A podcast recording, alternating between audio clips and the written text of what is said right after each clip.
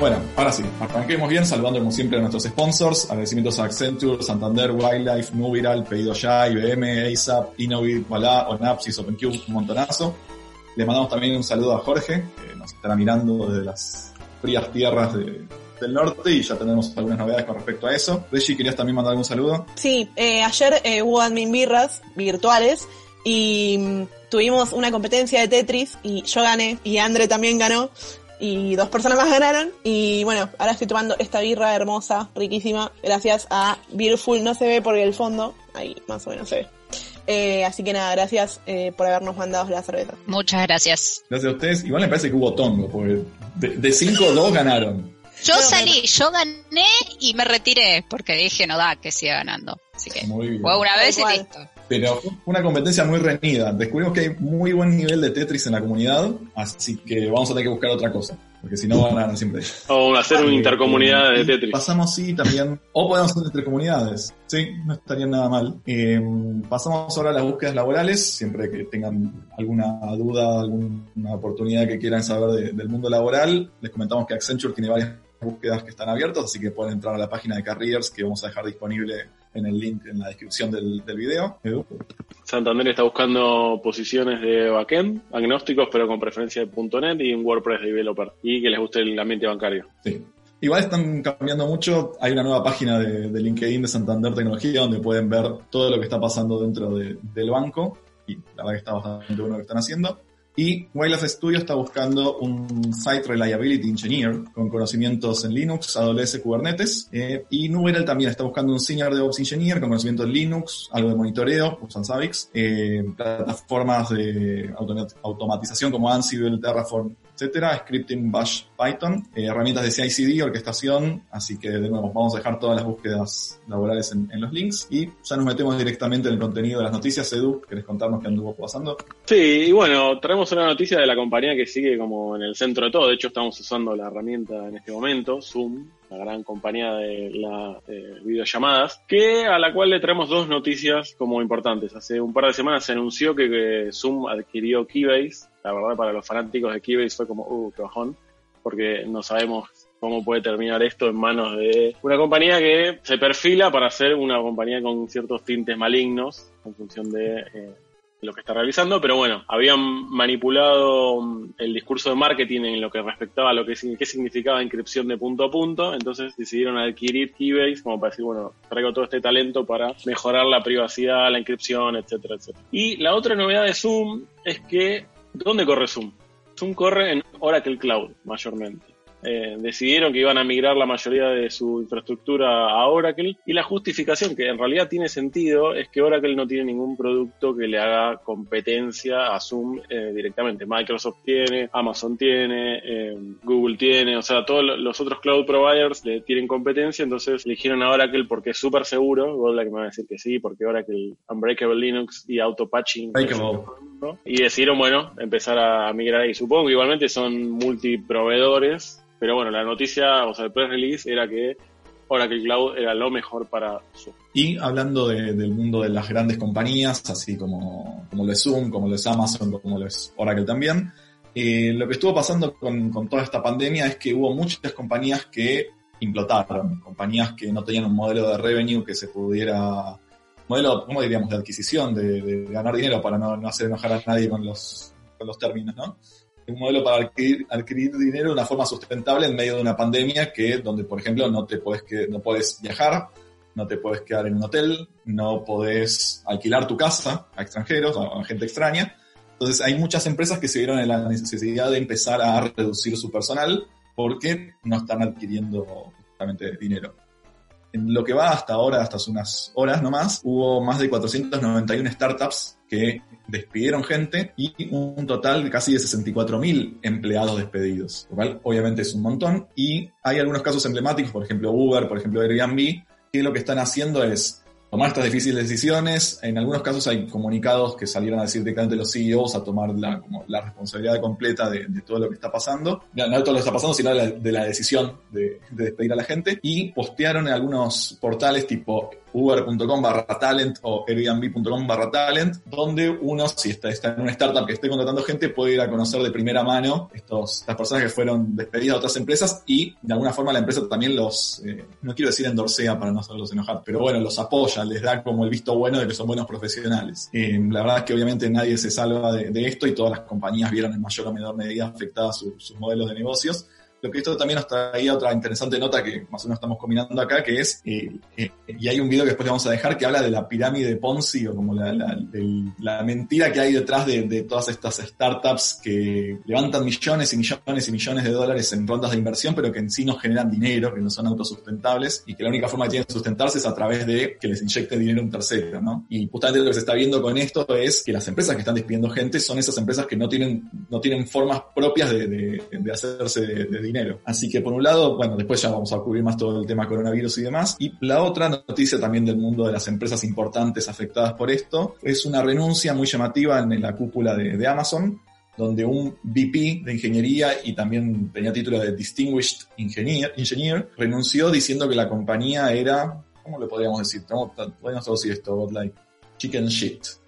Como, una porquería una porquería, ¿no? Sí. Eh, porque al parecer Amazon estuvo, sí. Sí, estuvo tomando una política de despedir empleados, llamemos entre comillas, problemáticos. Y por problemático decimos gente que se enfermó de coronavirus y salió a decir me enfermé de coronavirus porque no tuve las herramientas necesarias en mi trabajo para la protección o la, lo que sea. Esta persona, que es bastante reconocida dentro de la industria, de, de, de esta, en realidad es canadiense, pero bueno, de, dentro de la industria y, y, dentro de Amazon, salió a decir que la, la, compañía tiene un clima tóxico y que está creando, está, digamos, que está reinando a través del miedo internamente. Eh, y bueno, provocó muchas ondas en, en, esto. Salió otro Distinguished Engineer a decir que bueno, que no están así, que entiende, pero que no, bueno, que sigue siendo una compañía del bien.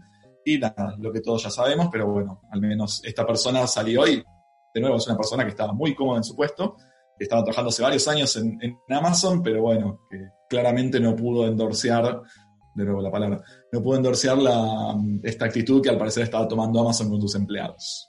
Así que bueno, Reggie.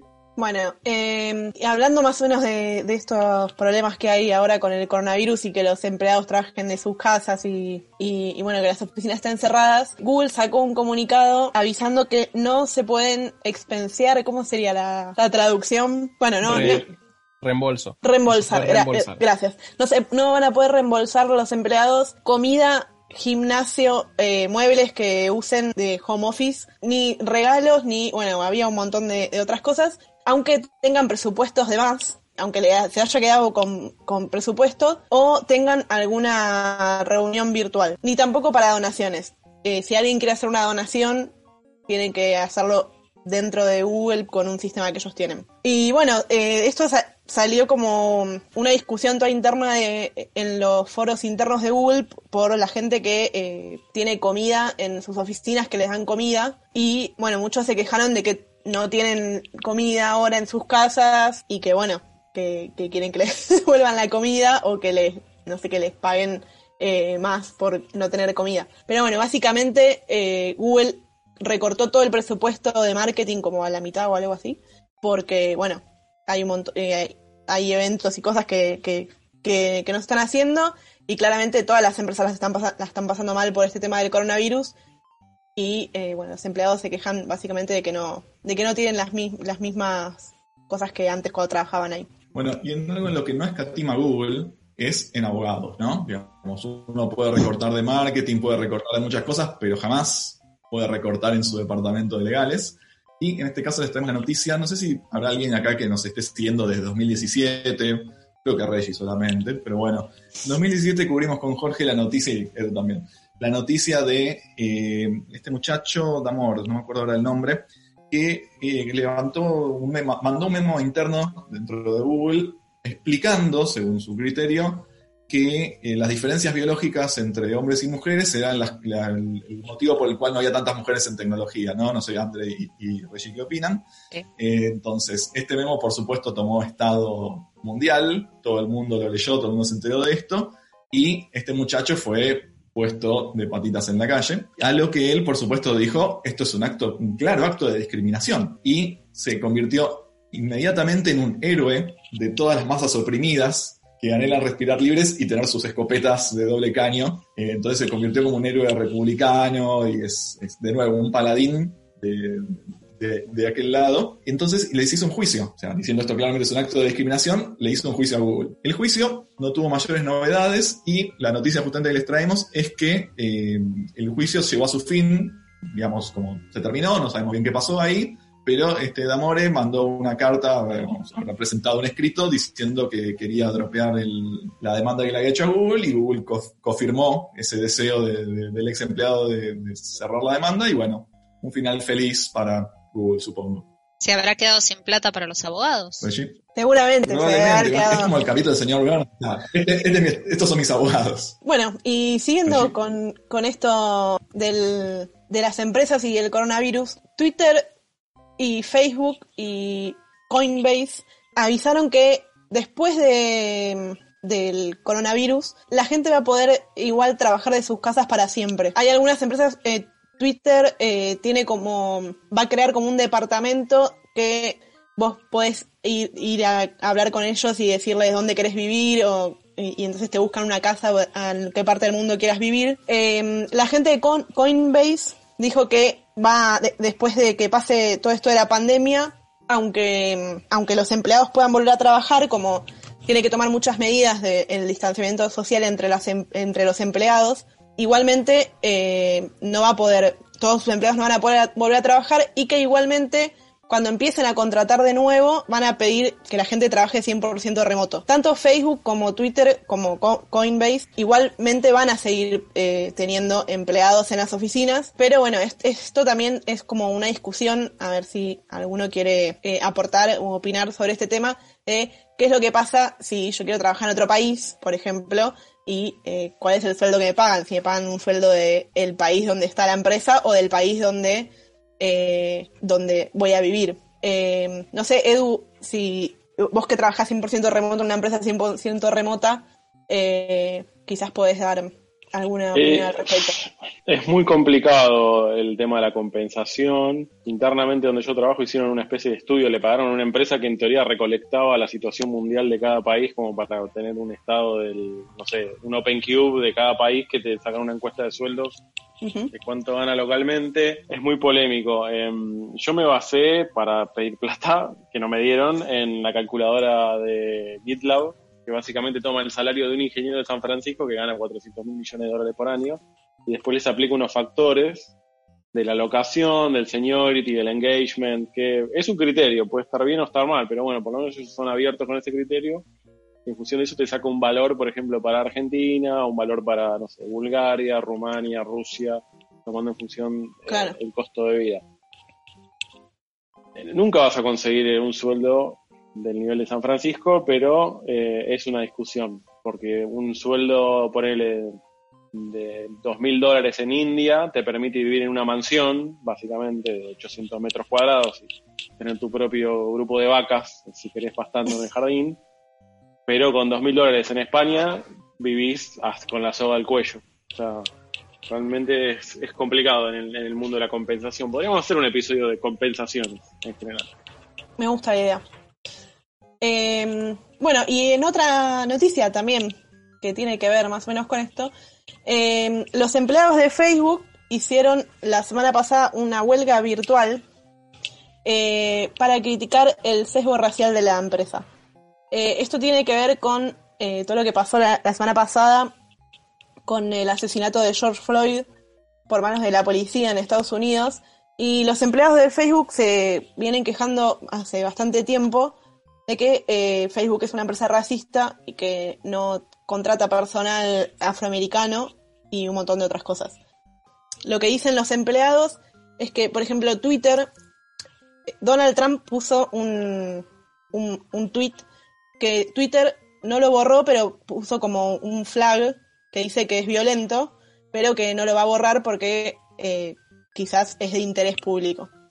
Y entonces los empleados de Facebook lo que dicen es que Facebook no hizo lo mismo con, con el mensaje que, que, puso Trump, que fue el mismo, pero en Facebook, y que eh, eso eh, es racista y que tenía que poner algo como que no, no tiene que ver con la, lo que piensa la compañía, etcétera.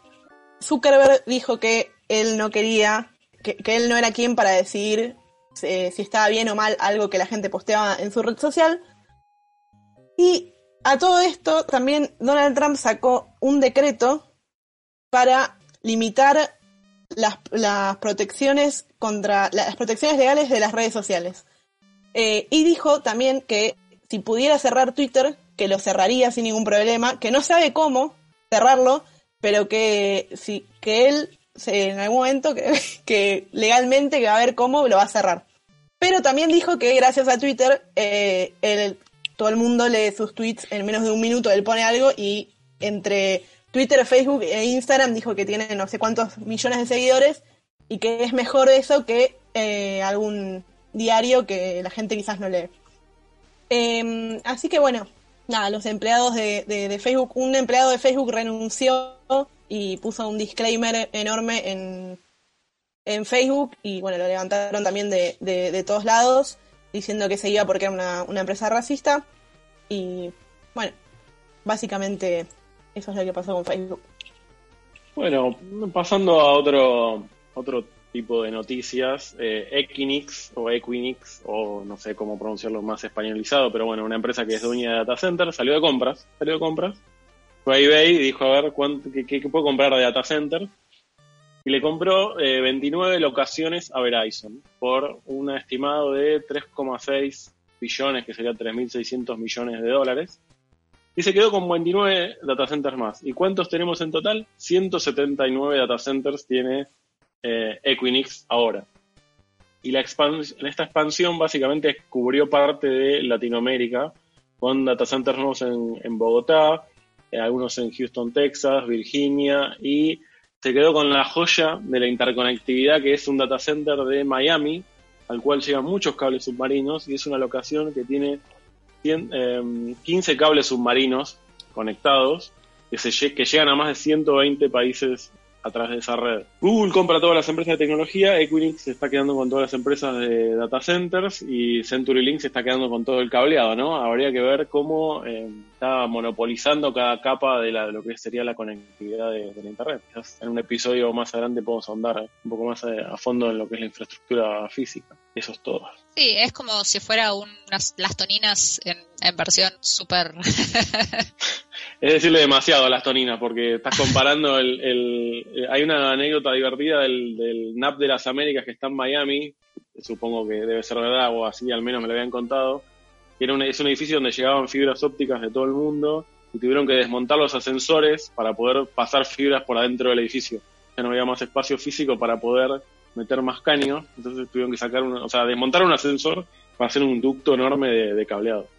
Qué heavy. Eh, bueno, eh, yo les voy a contar un poco con el tema de los dominios maliciosos. Este, a partir de esto, de lo que pasó con, el COVID, se crean aproximadamente unos 2.000 dominios maliciosos por día. ¿Qué queremos decir cuando hablamos de un dominio malicioso? Es que intentan conseguir información, tarjetas de créditos o datos personales de las personas o simplemente venden medicamentos, vitaminas o la cura para algo que todavía no existe. Muchos dominios se retroalimentan entre sí para conseguir engagement y más del 80% está hosteado en AWS cada uno puede sacar las conclusiones que quiera. Eh, Estados Unidos, Alemania y Rusia son los lugares donde más dominios de este tipo fueron creados. Mucho obviamente no pueden hacer contra esto porque en realidad más que decir sí, esto es mentira, poco por ahí relacionado con lo que contaba Reggie de lo de Twitter. Eh, no sé si Twitter en algún momento se meterá a, marcar cosas como fake news o no, pero este, tengan mucho cuidado donde ponen sus datos, no necesariamente solo tarjetas de crédito, sino datos personales, mail, teléfonos, etcétera, eh, porque puede ser que no sea en un lugar muy, muy agradable. Bueno, siguiendo con el tema COVID, si dijéramos, levante la mano a quien nunca copió alguna vez código Stack Overflow, no vamos a ver ninguna mano levantada ni acá, ni en el stream, ni en todos los que nos están viendo, ni nadie en el Dale, Jolo, no te creo. No mienta, Jolo. Por favor, Jolo. Eh, bueno, el problema no es ese, todo el mundo, todos copiamos cosas de Stack Overflow. El problema, por un lado, es cuando la aplicación que está haciendo el famoso copy-paste maneja datos sensibles.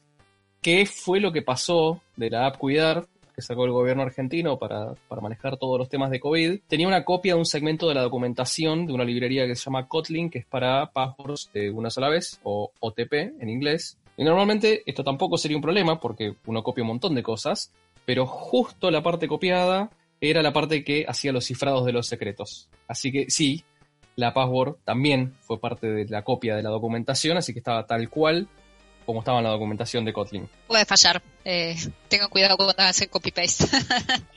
Volviendo con aplicaciones como la del COVID que tenemos ahora acá en Argentina, India decretó que una aplicación del gobierno, eh, las personas tenían que instalarla para realizar contact tracing del COVID. Había un programador que no estaba muy de acuerdo con la idea. Entonces lo que hizo fue desencriptar la aplicación, o sea, la abrió, me imagino que en Android, eh, y un par de horas después lo que hizo fue convertir toda la aplicación en una cáscara vacía. No podía recolectar nada de información del mismo teléfono, pero siempre mostraba un indicador en verde como mostrando que el usuario tenía bajo riesgo de infección y podía moverse por la ciudad. Jay, que es el nombre del programador, dijo que justamente ese era su objetivo, poder mostrar eh, que a cualquier fuerza de seguridad que le pidiera el teléfono y no podrían detectar sin demasiado análisis posterior que en realidad la aplicación retornaba siempre una pantallita verde. No, no hay mucha más información si India realmente cambió esto o sigue funcionando ahí. Lo que sí dijo el programador es que a medida que India trate de cerrarlo, él va a seguir tratando de cambiarlo y de, seguir generando estas cáscaras vacías como para que no lo puedan usar traqueando el teléfono. Yo la verdad no sé si por un lado entiendo la necesidad de tener este cuidado y no permitir este, que las cosas te, te, traqueen de una forma muy violenta pero por el otro lado, si las, los gobiernos y la gente utiliza bien las APIs de contact tracing, se supone que no hay manera de linkear una persona a un teléfono y saber que vos en realidad fuiste el que te encontraste con Pepito Juancito que podían llegar a tener COVID. Sé que la aplicación de COVID ahora es bastante obligatoria acá en Argentina, este, si te querés mover, eh, ya sea para ir a trabajar o para, para para cualquier cosa que necesitas la tendrías que tener instalada para pedir los permisos, etcétera. Pero bueno, no, no fue muy, muy bien recibida por acá. Me imagino que han mejorado un poco o no. La verdad que no, no he leído demasiado, pero en fin, bastante complicado en ese tema. Y siguiendo con el tema de eh, la cuarentena y todo esto que nos está pasando a todos, este, desde hace dos meses la tecnología es en muchos casos nuestra única manera de relacionarnos con familiares, amigos, este, parejas, etcétera. Y el uso de WhatsApp se disparó al principio de la cuarentena en un 800%, pero ahora está un poco más bajo del 30% de los límites máximos de, que tiene la aplicación. El motivo parece ser que si bien al principio sufríamos de interconexión, teníamos clases, teletrabajo, amigos, familia, padres, madres, etcétera. Ahora el hecho de tener llamadas y videoconferencias se ha vuelto más una carga y nos produce una sensación de opresión. La autora de la nota, que justamente habla de tecnosaturados, cuenta una anécdota bastante peculiar. Estaba haciendo cosas en la casa y escuchó la conversación entre sus hijos y la abuela, o sea, su madre. La abuela les dijo a los nenes, ¿qué les pasa chicos? ¿No tienen nada que contarme? Y los chicos le dijeron, ¿qué querés que te contemos, abuela, si todos los días son iguales? Eh, llega un punto ya que es, es bastante bastante pesado. Este, si uno dice, hablo todos los días, pero ¿qué pasó? Y no pasó nada, no salí, no vi a nadie, trabajé o no trabajé, o miré la tele, o comí, o cené, o que no tiene demasiado cambio día a día. Las personas no están acostumbradas a interactuar con tanta intensidad todo el tiempo, así que es importante que también nos tomemos un descanso de la tecnología y respetemos cuando las personas a veces no tengan ganas de hablar. No te enojes si tu pareja, amigo, hermano, lo que sea, no tiene ganas de hablar, que simplemente necesita un poco de tiempo este como para poder respirar este un poco de aire diferente. But like eh, para, sumamos una pregunta a la audiencia porque creo que es algo que, nos pasa a todos los que estamos en el mundo de la tecnología. Eh, ¿Quién está harto de tener llamada? Bueno, estamos haciendo un Zoom para grabar polémica, ¿no? Es como... Pero, por ejemplo, yo uso auriculares grandes y ya me los pongo un rato y ya pues no los aguanto, me estoy cansado de los oídos, estoy cansado de hablar a la computadora, estoy cansado, cansado de laburar, estoy cansado, me quiero ir a la mierda, pero bueno, eh, eso es otra cosa. Eh, la pregunta para la audiencia que nos está siguiendo en YouTube es cómo están pasándola con tanta reunión online para el trabajo y para todo lo que es la vida en general. Y mientras tanto podemos ir con otra noticia y después recapitulamos al final del episodio. Sí. De, de hecho, el otro día tuve un conflicto interno porque mi señora madre quiere hacer una videoconferencia ahora y no, no sé cómo explicarle que no, pero bueno. Cambiando un poquito de tema, vamos a hablar de algo muy loco. Creo que para mí esta es la mejor noticia de este, de este, de este capítulo. Que tienen en común una piedra, un generador, un USB que está en algún lado y un Wi-Fi. Bueno, un señor que se llama Aran, Bar Barthol creó esto que se conoce como Keep Alive, que es una piedra que está perdida en un bosque en Alemania, no tenemos ni idea de dónde está, y el chiste es que tiene un generador termoeléctrico adentro, entonces cuando uno se acerca y le hace una fogatita a la piedra, se prende el generador, empieza a generar corriente y adentro hay un router Wi-Fi que te abre una Wi-Fi pública para que te puedas conectar con un montón de PDFs con información sobre supervivencia. Este señor Aram no es la primera vez que hace esto, eh, tiene varios dead drops, como se los conoce en inglés, o puntos muertos, supongo. Tiene varios de estos en su haber. Generalmente hacía lo de poner un USB en la pared, dejarlo con el puerto para afuera, entonces cualquiera que pasaba podía copiarse cosas, dejar cosas en el USB. Muy loco todo. Pero bueno, este es el primero que hace en el medio de la nada, así que arte, arte, arte. bueno, eh, siempre el Doom ha sido noticia, ya sea por lo que terminó siendo en su momento y por cómo se sigue reinventando a medida que pasan los años. Hay millones de versiones, hay nuevas este, remaster, hay un montón de cosas. Eh, lo hemos visto correr en calculadoras, en teléfonos y hasta en los visores de la heladera. En este caso la noticia es bastante particular porque lo que hicieron estos muchachos es hacer un chip para correrlo. Pero la aclaración no es que es una PC o un chip X que corre el Doom, sino que el chip es el Doom. O sea, las instrucciones del chip son especialmente para el Doom. En el artículo original, que después vamos a dejar en el, en el blog, este, pueden encontrar un montón de información técnica de cómo llegaron a hacer eso. Este, realmente si les gustan los juegos es fantástico. Por ejemplo, te muestran cómo manejaron las texturas, cómo cambiaron las cosas en el mismo chip, y qué cosas les gustaría ir mejorando en las, las, futuras versiones que hagan del chip. La verdad que, me parece, obviamente no sé qué tanta aplicación tiene, pero me parece como muy curioso que hayan, hayan logrado hacer un chip que sea el Doom. Siguiendo con el tema de jueguitos, sí. Perdón que te interrumpa, André, acá en, en, YouTube están diciendo que en cajeros de banco eh, se podía usar el Doom realmente lo, lo corren en cualquier lado. Es literal. es muy loco. Siguiendo con tema de jueguitos, este, Sega festeja sus 60 años en el 2020 y para conmemorarlo va a sacar otra consola retro, pero es muy particular porque es una mini Game Gear.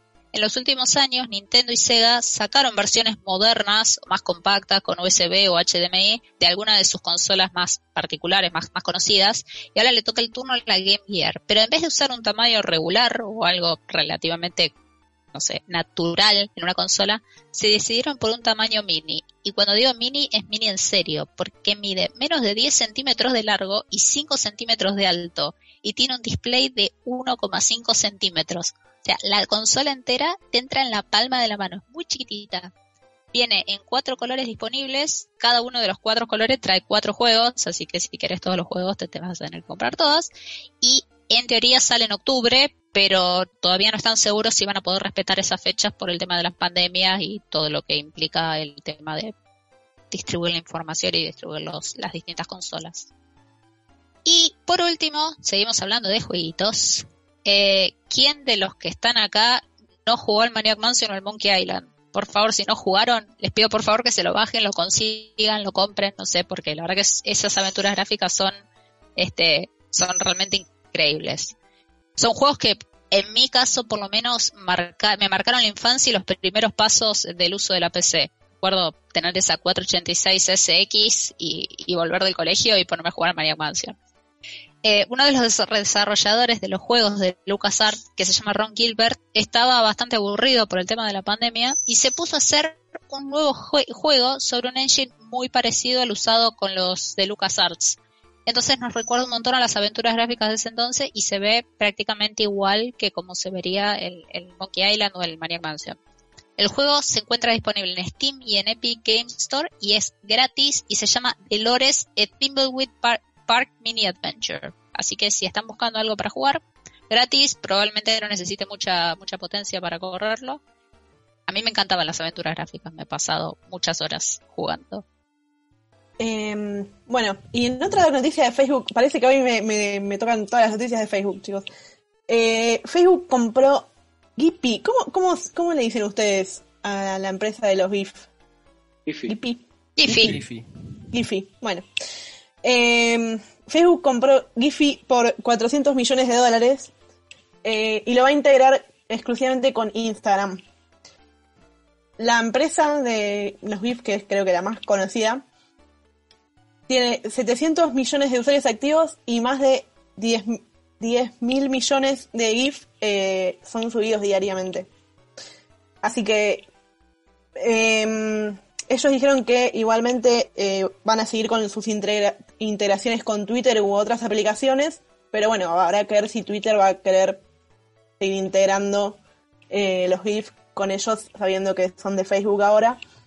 Em, así que bueno, en breve vamos a ver muchísimas más mejoras en, Instagram, en Facebook y en WhatsApp seguramente. Vamos a poder mandar mejores GIFs.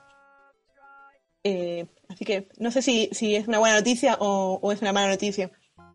Yo necesitaría que carguen más rápido los GIFs en Argentina. No sé si me ponen los GIFs en ACDN de Facebook o qué, pero necesitaría más eh, experiencia de usuario.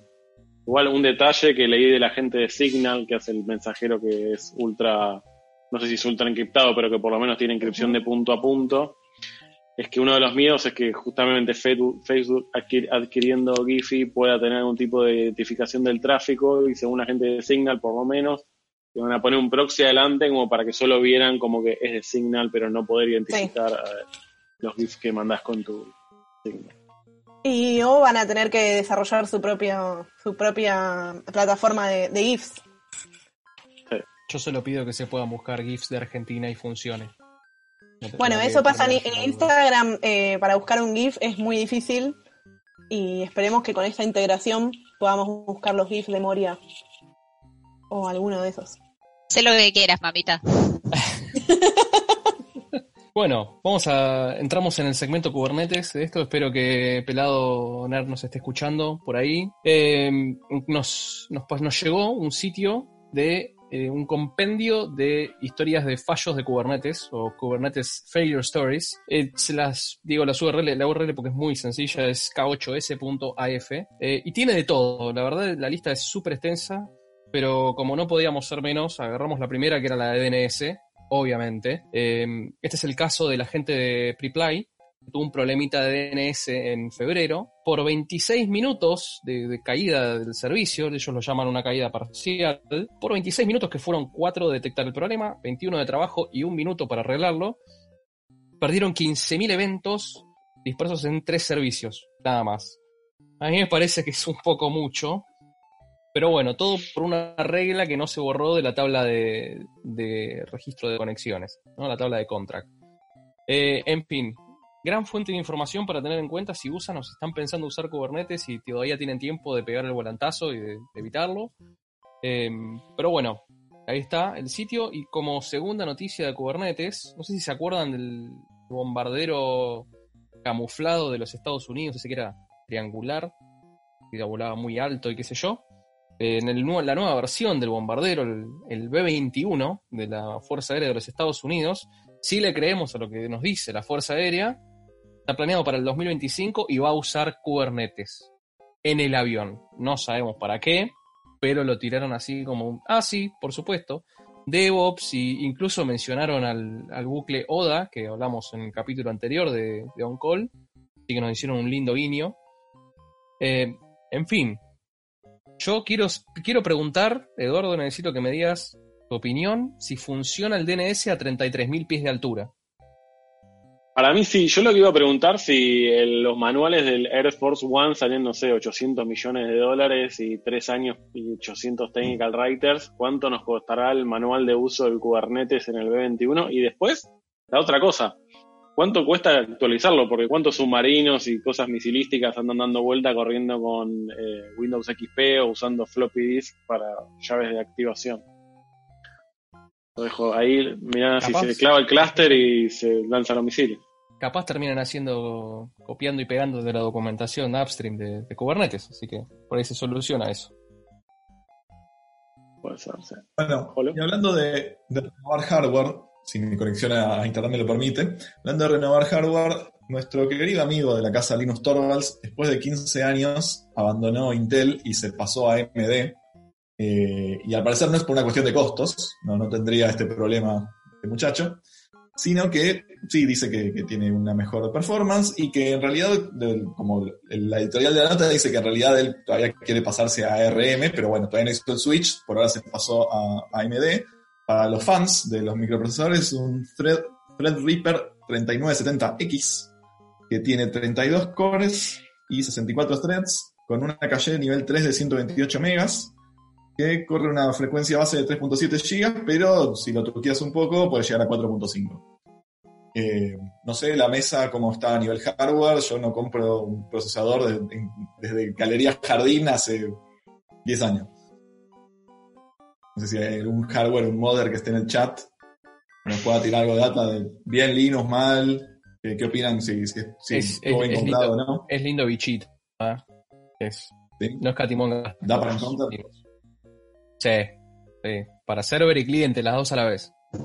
Hay preguntas si funciona el Doom, es una excelente pregunta. Y recién más arriba estaban tirando, porque la siguiente. Bueno, esta en realidad también pues, tiraba de Linux Tech Tips, que no es Linux Torvalds, sino es otro Linux, eh, que hizo review de este procesador y también decían que habían overclockeado una calculadora para que corra más rápido el Doom, Andre.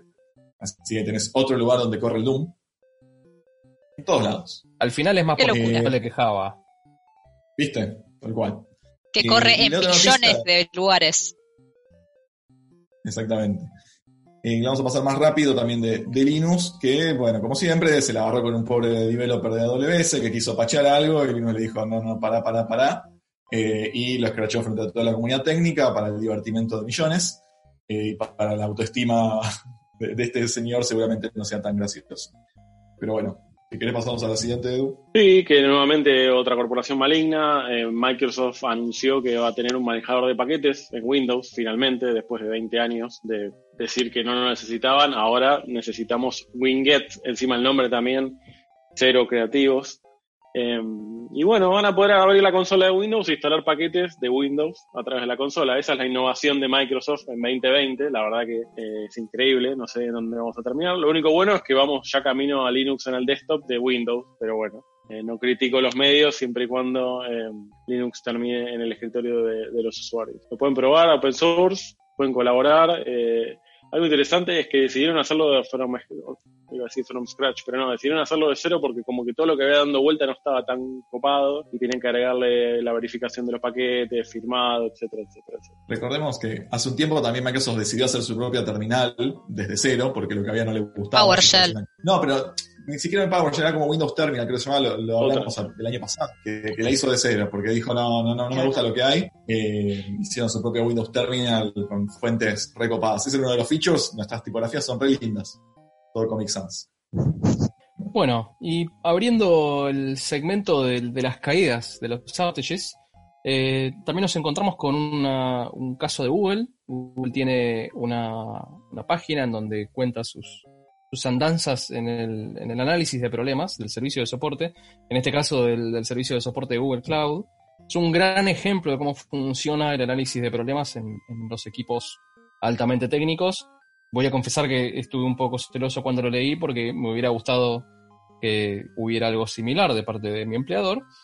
Pero bueno, en este caso, el equipo de Google Cloud estuvo analizando, obviamente, un problema de DNS y bastante difícil de reproducir.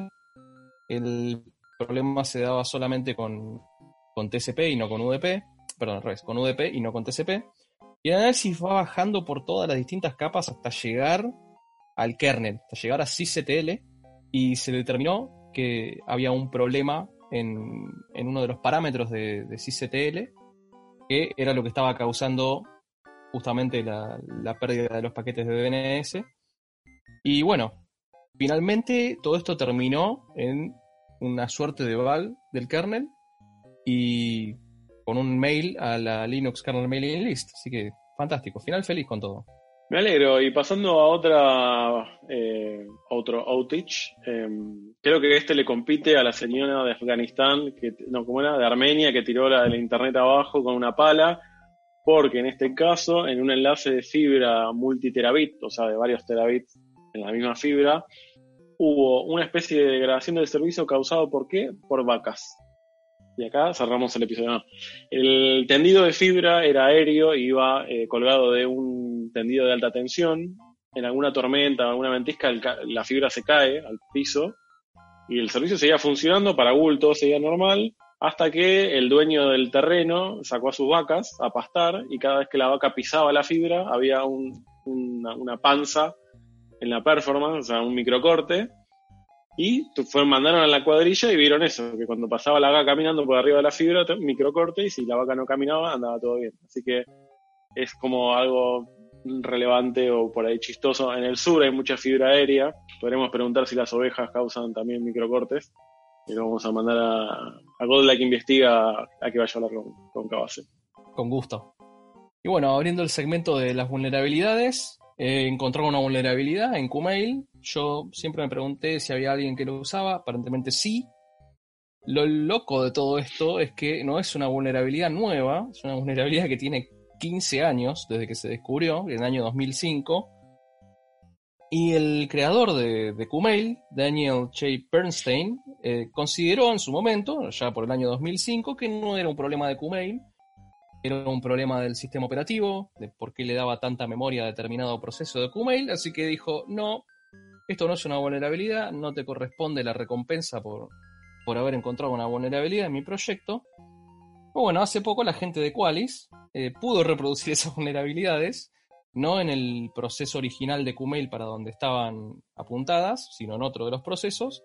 Eh, pero bueno, se pudo reproducir 15 años después, así que maravilloso. Es el viejo y querido, en mi, en mi máquina funciona. Pasa que igual Qmail eh, tiene como toda esta épica de Disher Weinster diciendo mi software es irrompible, imbugueable en todo, entonces todo el mundo le estuvo buscando agujeros. Pasa que Qmail también tiene tres features solas, entonces ahí es más difícil.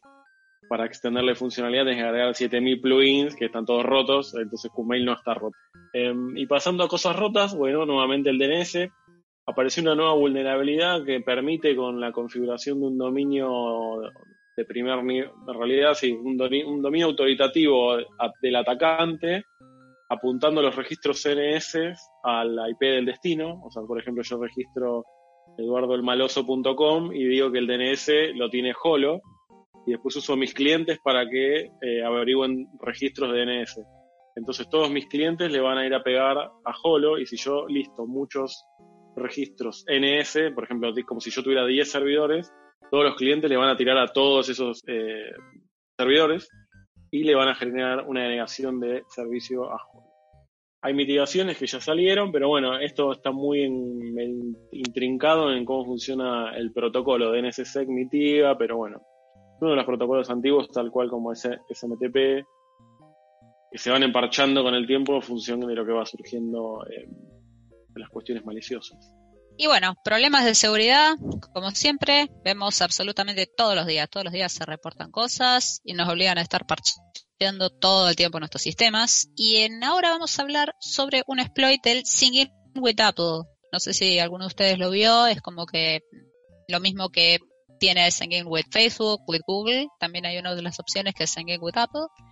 Le encontró un desarrollador y por haber encontrado esta vulnerabilidad le pagaron 100 mil dólares. Que el bounty de algunos bugs es realmente muy, muy alto.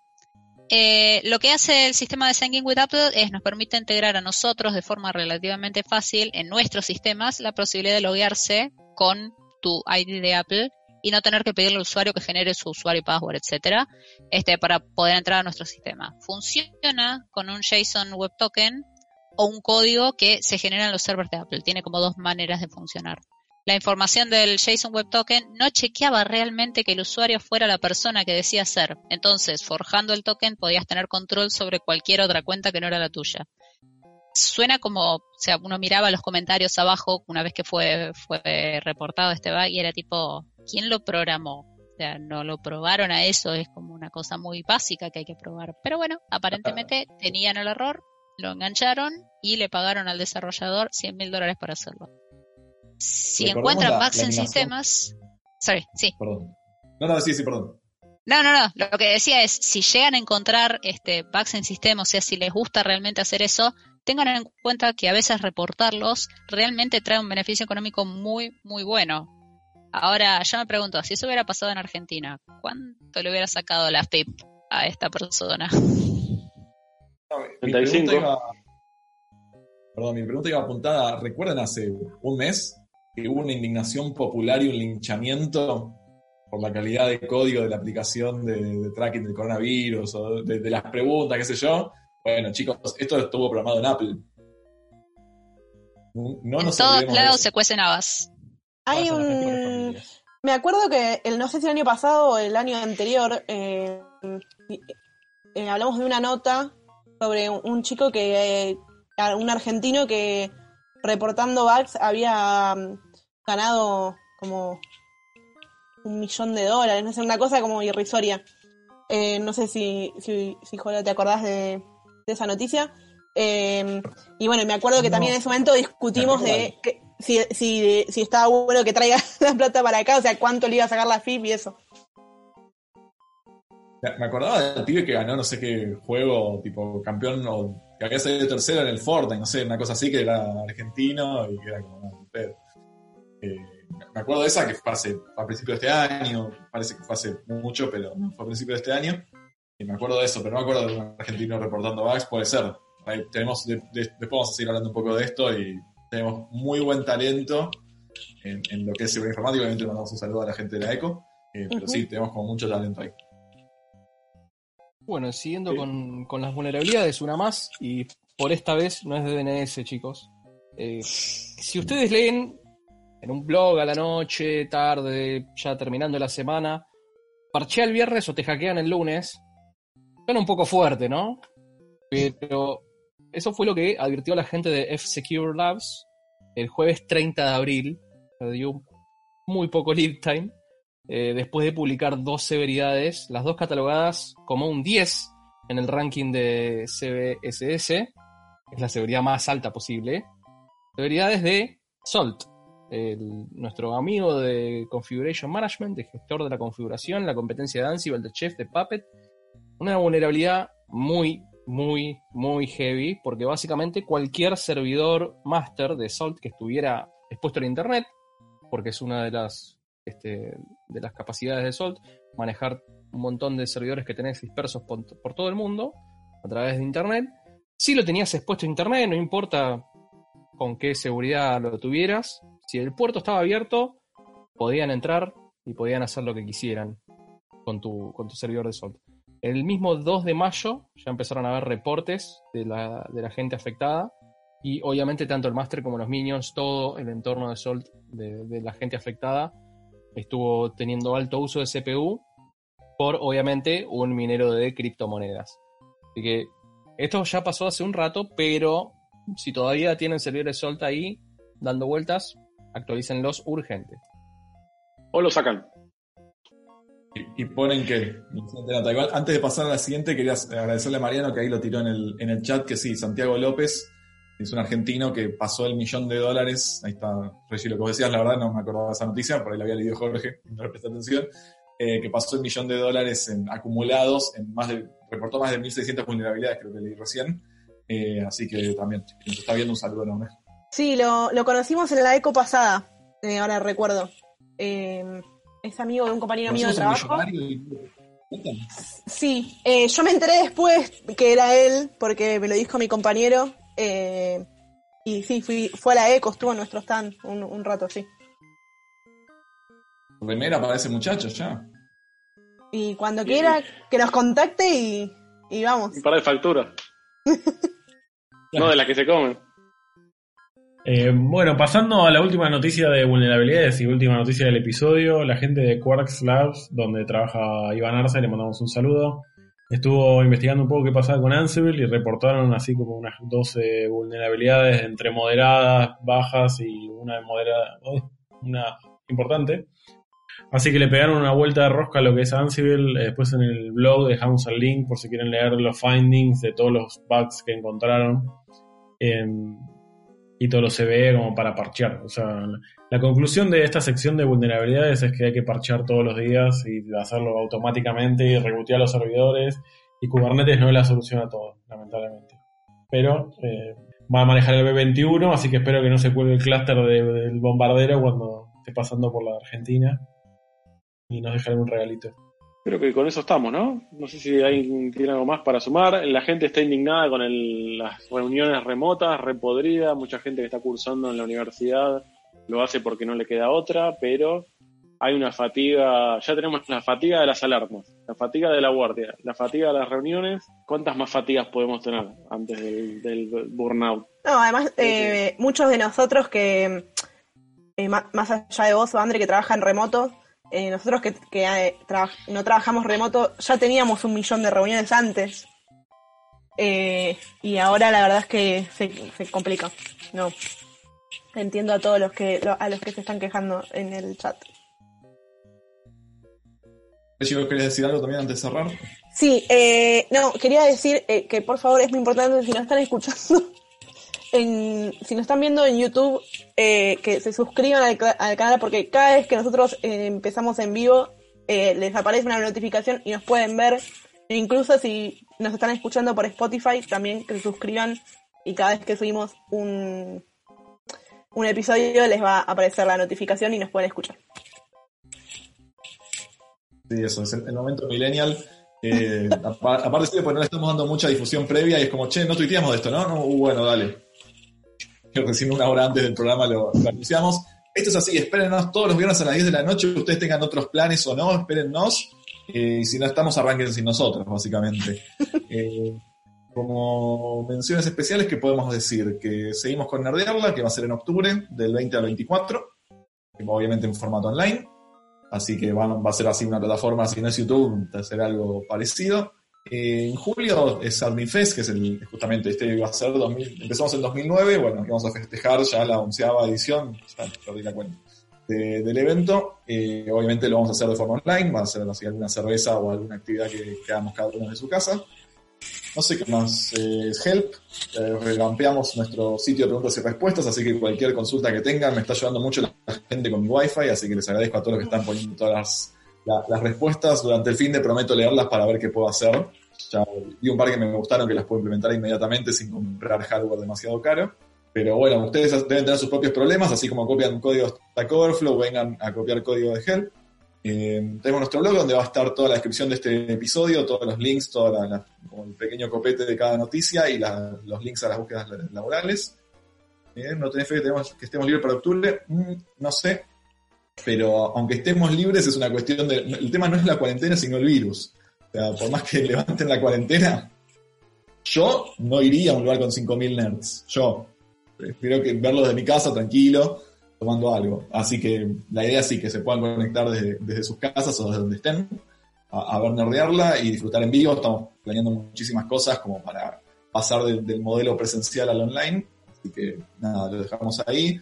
Dijimos al principio, va a haber alguna sorpresa también, proba- probablemente el viernes que viene, si todo sale bien. Y no sé, Edu, ¿me estoy olvidando de algo?